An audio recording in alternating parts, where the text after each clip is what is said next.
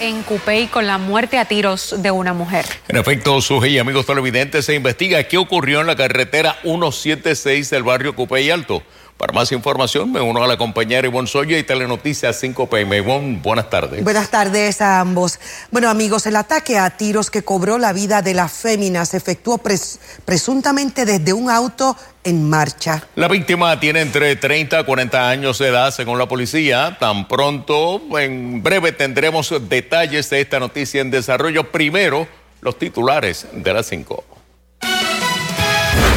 Se retira vaguada y humedad remanente de un sistema frontal con tiempo más seco durante la semana. Los nervios me tienen preocupado. Cada vez que llueve ahora, pues ya uno piensa lo peor.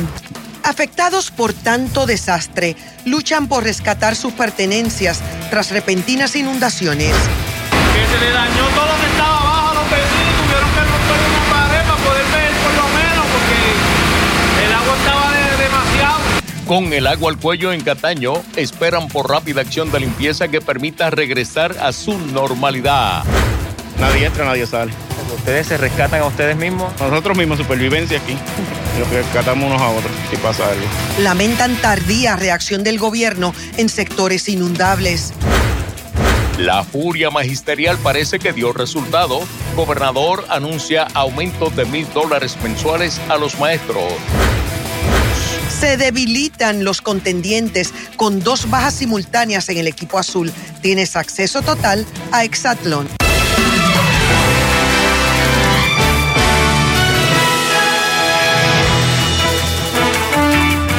Bienvenidos a Telenoticias 5 PM. Centenares de afectados por las lluvias son los rostros de algunos damnificados, los que han perdido todo y los que una vez más tienen que luchar contra viento y marea para levantar sus hogares y recobrar sus pertenencias y continuar. La resignación parece ser la constante entre los ciudadanos que tienen que manejar los estragos no solo los causados por la naturaleza, sino los que se complican con el desparrame urbano. Tenemos cobertura en equipo que iniciamos con María del Carmen González. Se le dañó todo lo que estaba abajo, los vecinos tuvieron que romper una pared para poder ver por lo menos porque el agua estaba demasiado. Atrapados en sus hogares desde el sábado en la noche, los vecinos de Juana Matos esperan porque el agua que llegó a cuatro pies de altura baje para poder comenzar a realizar gestiones de limpieza. Así con la ayuda de algunos a veces en los días salimos ahorita a buscar gasolina para la planta y volvimos otra vez. Muchos lo perdieron todo y a la mayoría no le dio tiempo de mover sus vehículos. ¿Cuántos carros? Uno, dos, tres, ya que el blanco está allí. Todo. Todavía quedan ocho refugiados en Cataño. Una de ellas es doña Norma Ortiz, quien tiene un hijo con necesidades especiales. Que se estaba inundando mi casa, eh, ellos tomaron acción rápida y cogieron la silla de mi hijo, que vale un dineral, y la subieron a un estante gracias al departamento de emergencias. Frustrado y enojado, el alcalde Julio Alicea le pidió al gobierno que le ceda la estación de bombeo de las malarias, ya que personal de recursos naturales no estuvo disponible para operarla en horas de la mañana, lo que retrasó el proceso de bajar las aguas estancadas en Juana Matos. Aparte de no conseguir a personal de recursos naturales que prendiera las bombas, el alcalde se topó con otra situación. Estaban tapadas de vegetación y tuvo que pedir ayuda a tres municipios para poder retirar toda esta vegetación.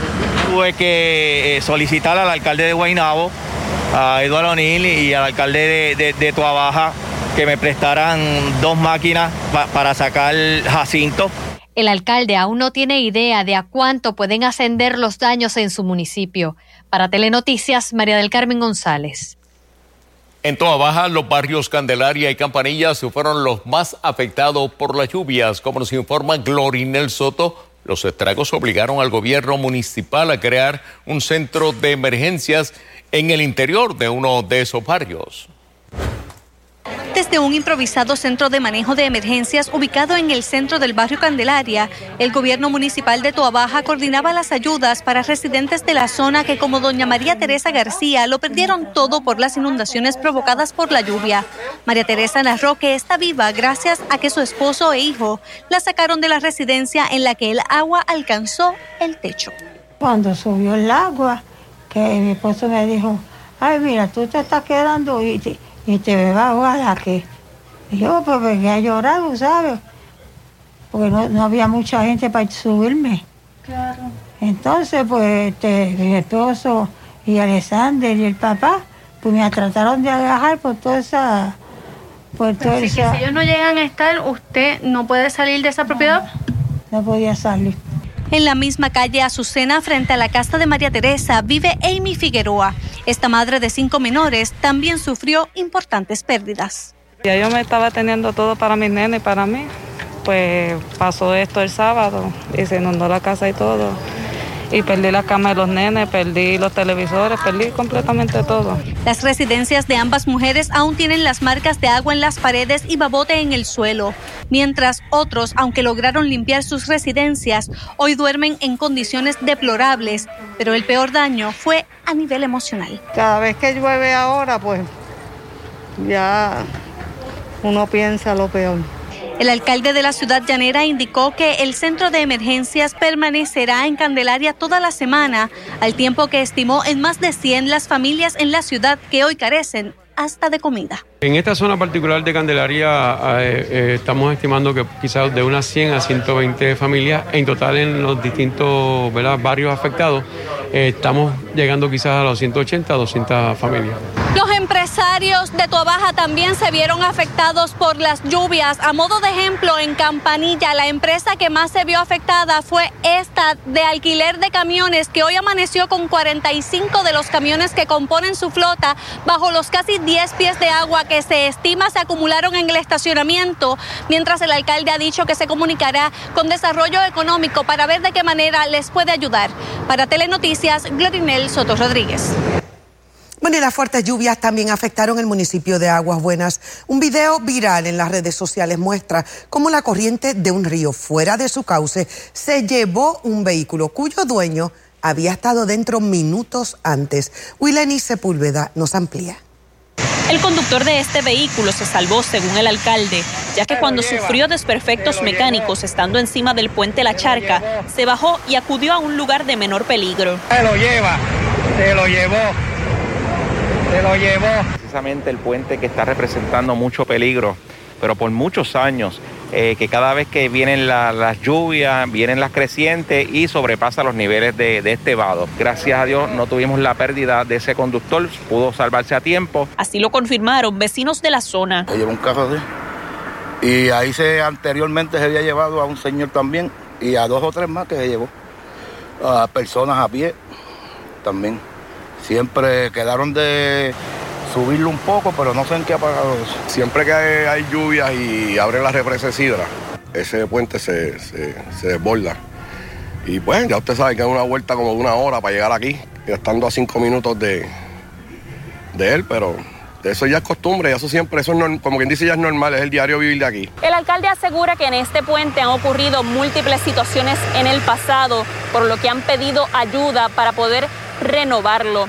No fue hasta este pasado viernes cuando ya ocurrían las fuertes lluvias que recibieron un rayito de esperanza. Manuel Lavoy, director ejecutivo del COL 3, eh, nos, nos hizo saber que ya está sometido ante FEMA un proyecto de 5 millones de este puente tan necesario que necesitamos. Las evidencias fueron esta lluvia del día de ayer. Entre otras situaciones, un gran árbol cayó sobre la escuela Segunda Unidad Bayamoncito, por lo que hoy los estudiantes no tuvieron clases de manera presencial. El personal municipal está hoy aquí ayudando a poder removerlo.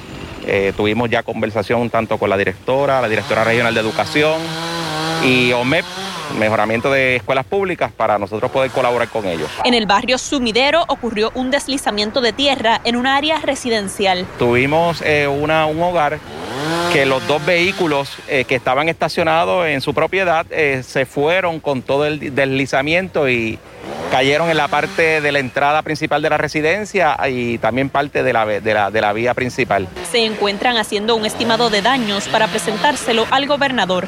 Para Telenoticias, Willany Sepúlveda. Bueno, y en Dorado permanece parcialmente cerrada la carretera número 2 debido a inundaciones, mientras en el sector Los Dávilas los ciudadanos tuvieron que rescatarse entre ellos de un golpe de agua que los dejó incomunicados.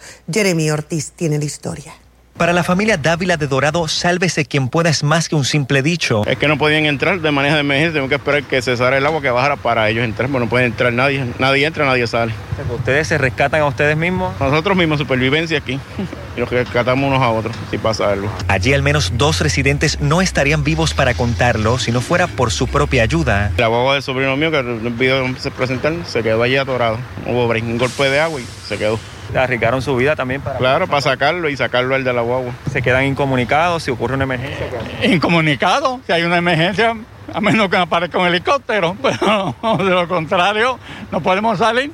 Pero la situación no es nueva sino de décadas y empeora con el paso del tiempo, según la administración municipal por la falta de dragado en lo que se conoce como el chorro de Maguayo. Este es el origen de la descarga del expreso Puerto Rico 22 que viene por ese canal y va a descargar al área del canal inicial que, que, vimos cuando llegamos, que es donde necesitamos entrar este, para poder limpiar y poder sacar la basura, pero no hay por dónde. Pero sorpresivamente los que vinieron nos dijeron que era para el año 2023. ¿Sabes? Eso no puede ser así. Una descarga que también salpicó al presidente de la Cámara de Representantes, Rafael Tatito Hernández. Ha tenido todo un presupuesto del gobierno central para poder resolver esto y no lo ha hecho tiene el presupuesto para legislar a través de la Cámara y tampoco lo ha hecho. Pero ahora mismo necesitamos que el gobierno central resuelva esto. Hernández, por su parte, rechazó los señalamientos adjudicándolos a lo que llamó estilos del alcalde de echar culpas y no asumir responsabilidades. Y el alcalde también responsabilizó al gobierno central por esta inundación en la carretera número 2, que hasta al menos las 2 de la tarde todavía era mitigada por contratistas privados, intentando llevar el agua hasta el único alcantarillado disponible, ya que los demás estaban tapados. Tiene que hacer una línea pluvial de este punto que es más bajo hasta llegar bajando la cuesta y entonces obviamente el agua va a transcurrir hacia río La Plata. Para Telenoticias, Jeremy Ortiz. Bueno, la emergencia y los estragos provocados por la vaguada del fin de semana se están atendiendo a nivel municipal y también estatal. El gobernador Pierre Luisi dijo que dependerá del estimado de daños si procede solicitar al presidente de Estados Unidos y se declara un estado de emergencia para los municipios afectados en su mayoría en el norte y sureste de Puerto Rico. Bueno, mientras dependiendo de la respuesta del Centro de Operaciones de Emergencia ante el atípico evento climatológico, Maribel Meléndez Fontán nos amplía. El comisionado del negociado para el manejo de emergencias, Nino Correa, aclaró que ante el evento de lluvia reportado durante el fin de semana, se hicieron ajustes en los planes para lograr una respuesta más rápida a los municipios afectados por la emergencia. En esta ocasión, por la magnitud del evento, eh, tomamos la decisión de que el COE prácticamente se moviera a la calle para responder y reaccionar en conjunto con nuestros alcaldes y eso fue lo que hicimos. El gobernador Pedro Pierluisi defendió el cambio de estrategia. Para el viernes lo que se anticipaba era una o dos pulgadas de lluvia. Es el sábado que comienza a cambiar la situación. Eh, Nino Correa y el secretario de, Seguridad Pública, con mi visto bueno, eh, optaron por tirarse a la calle en vez de estar haciendo conferencias de prensa para sobre el terreno atender la situación. La vaguada que dejó casi 13 pulgadas de lluvia afectó a cientos de familias y destapó la vulnerabilidad que tienen muchas comunidades en Puerto Rico. No tuvimos una fatalidad. Es increíble la cantidad de personas, eh, lo que nos indicó que vivieron, que ni aún María el impacto en esta ocasión fue mayor y lo pudimos atender. Pierre Luisi expresó preocupación por la cantidad de familias que residen en zonas peligrosas o inundables, como por ejemplo ocurre en el sector Juanamatos de Cataño y Candelaria de Tuabaja. Candelaria, tú tienes un sumidero que por alguna razón está comprometido Y entonces ahí recursos naturales va a tener que ir al área a ver si puede drenarlo, limpiarlo, porque las aguas están proveniendo de un sumidero. Es bien importante, todas estas relocalizaciones eh, a, partir de los fondos federales son voluntarias, así que esto es un ejercicio comunitario entre el municipio, entre, entre los residentes de estas comunidades y el Departamento de la Vivienda para poder lograr esta relocalización. Para Telenoticias, Maribel Meléndez Fontán. Amigos, la autoridad en el tiempo está activada con la información más reciente. Pasamos con Roberto Cortés y nueva información. Bobby. Gracias, Jorge. Durante el transcurso de los últimos 3, 4 días, la precipitación en el área local pues fue sobresaliente y obviamente se sintió mayormente en el norte y este de Puerto Rico. Estos colores aquí intensos en la zona metropolitana hacia el oeste, que es más de 15 pulgadas de lluvia. Para que tenga una idea, tiene que llover más de tres meses porque ese es el promedio de lluvia que se registra en los primeros tres, cuatro meses del año, hasta el mes de mayo aproximadamente, para esa región de Puerto Rico. Así que por eso los problemas tan serios. Luego de esa línea que sale de Vega Baja y se extiende hacia el área de Arroyo, vemos que las cantidades reportadas durante los últimos cuatro días son dos, tres pulgadas de lluvia, pero hacia el este. Ocho pulgadas de lluvia en sectores cerca del área de Luquillo, Río Grande, tres en el área de la montaña y tirando entonces para Maunabo, Arroyo, para Patillas, 7 pulgadas de lluvia fueron las que se registraron. De hecho, en un momento dado, 17 municipios durante el transcurso de esta emergencia se tuvieron que emitir avisos de inundaciones repentinas, desde Vega Baja hasta la zona metropolitana, a lo largo de la cordillera hasta Yabucoa y sectores de Patilla, aparte de los avisos de inundaciones de ríos que también afectaron el área este de Puerto Rico. Esta actividad de aguaceros es muy por encima de lo normal. Y aquí estamos observando cómo es en el año la precipitación en la isla. Seco en los meses de enero hacia febrero y marzo y comienza a verse actividad de lluvia significativa en el mes de mayo y luego aumenta con el paso de las ondas y sistemas ciclónicos por la isla para volver a descender en el mes de diciembre. Lo que vimos fue un inicio de año bien seco, con muchos municipios, un 86% de Puerto Rico más seco de lo normal, y este impulso de lluvias registrado estos días. ¿De cuánto fue esa lluvia? Vamos a pasar con Elizabeth que tiene los detalles. Muchísimas gracias, Robert. Así es, amigos en casa. De hecho, les comento que el mes de febrero estableció un nuevo récord lluvioso y oficialmente este febrero 2022 es el más lluvioso en la historia en la zona metropolitana, en San Juan en particular, según el Servicio Nacional de Metrología. Así que quiero activar el laboratorio televirtual para hablar de cuánta lluvia hemos acumulado. Noten que en lo que va de febrero hemos acumulado 8.29 pulgadas de precipitación. Lo normal hasta la fecha sería serían 0.59 pulgadas de lluvia, o sea, básicamente mitad de pulgada de precipitación. Así que el exceso en lluvia es de 7.70 pulgadas de lluvia. Ayer solamente acumulamos 2.73 pulgadas de precipitación y noten que en lo que va de año hemos acumulado 11 pulgadas de precipitación en enero y febrero. Lo normal serían 4.66 pulgadas de lluvia, así que el exceso aproximadamente es de 6 pulgadas y media. Y vean entonces algunos acumulados en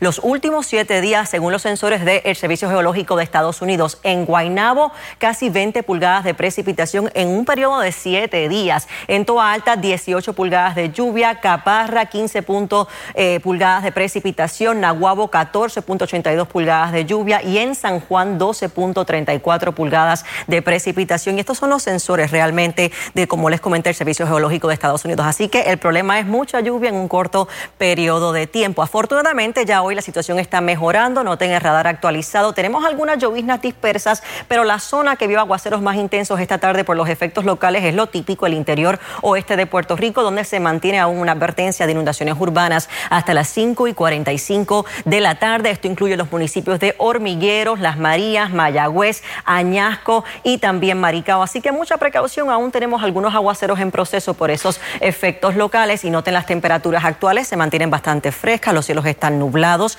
78 en San Juan, 76 en Cagua, 71 en Jayuya, 78 para San Germán, 85 el punto más cálido para Guánica. Y el modelo de lluvias lo que sugiere es que la situación irá mejorando día tras día. Mañana lo típico, algunas lluvias breves al este en la mañana y luego la actividad de aguaceros al interior oeste. Claro está, el suelo está saturado, así que no se descartan algunos problemas de inundaciones adicionales, pero realmente la situación irá mejorando durante esta semana. Le echamos un vistazo al pronóstico marítimo en mi próxima intervención.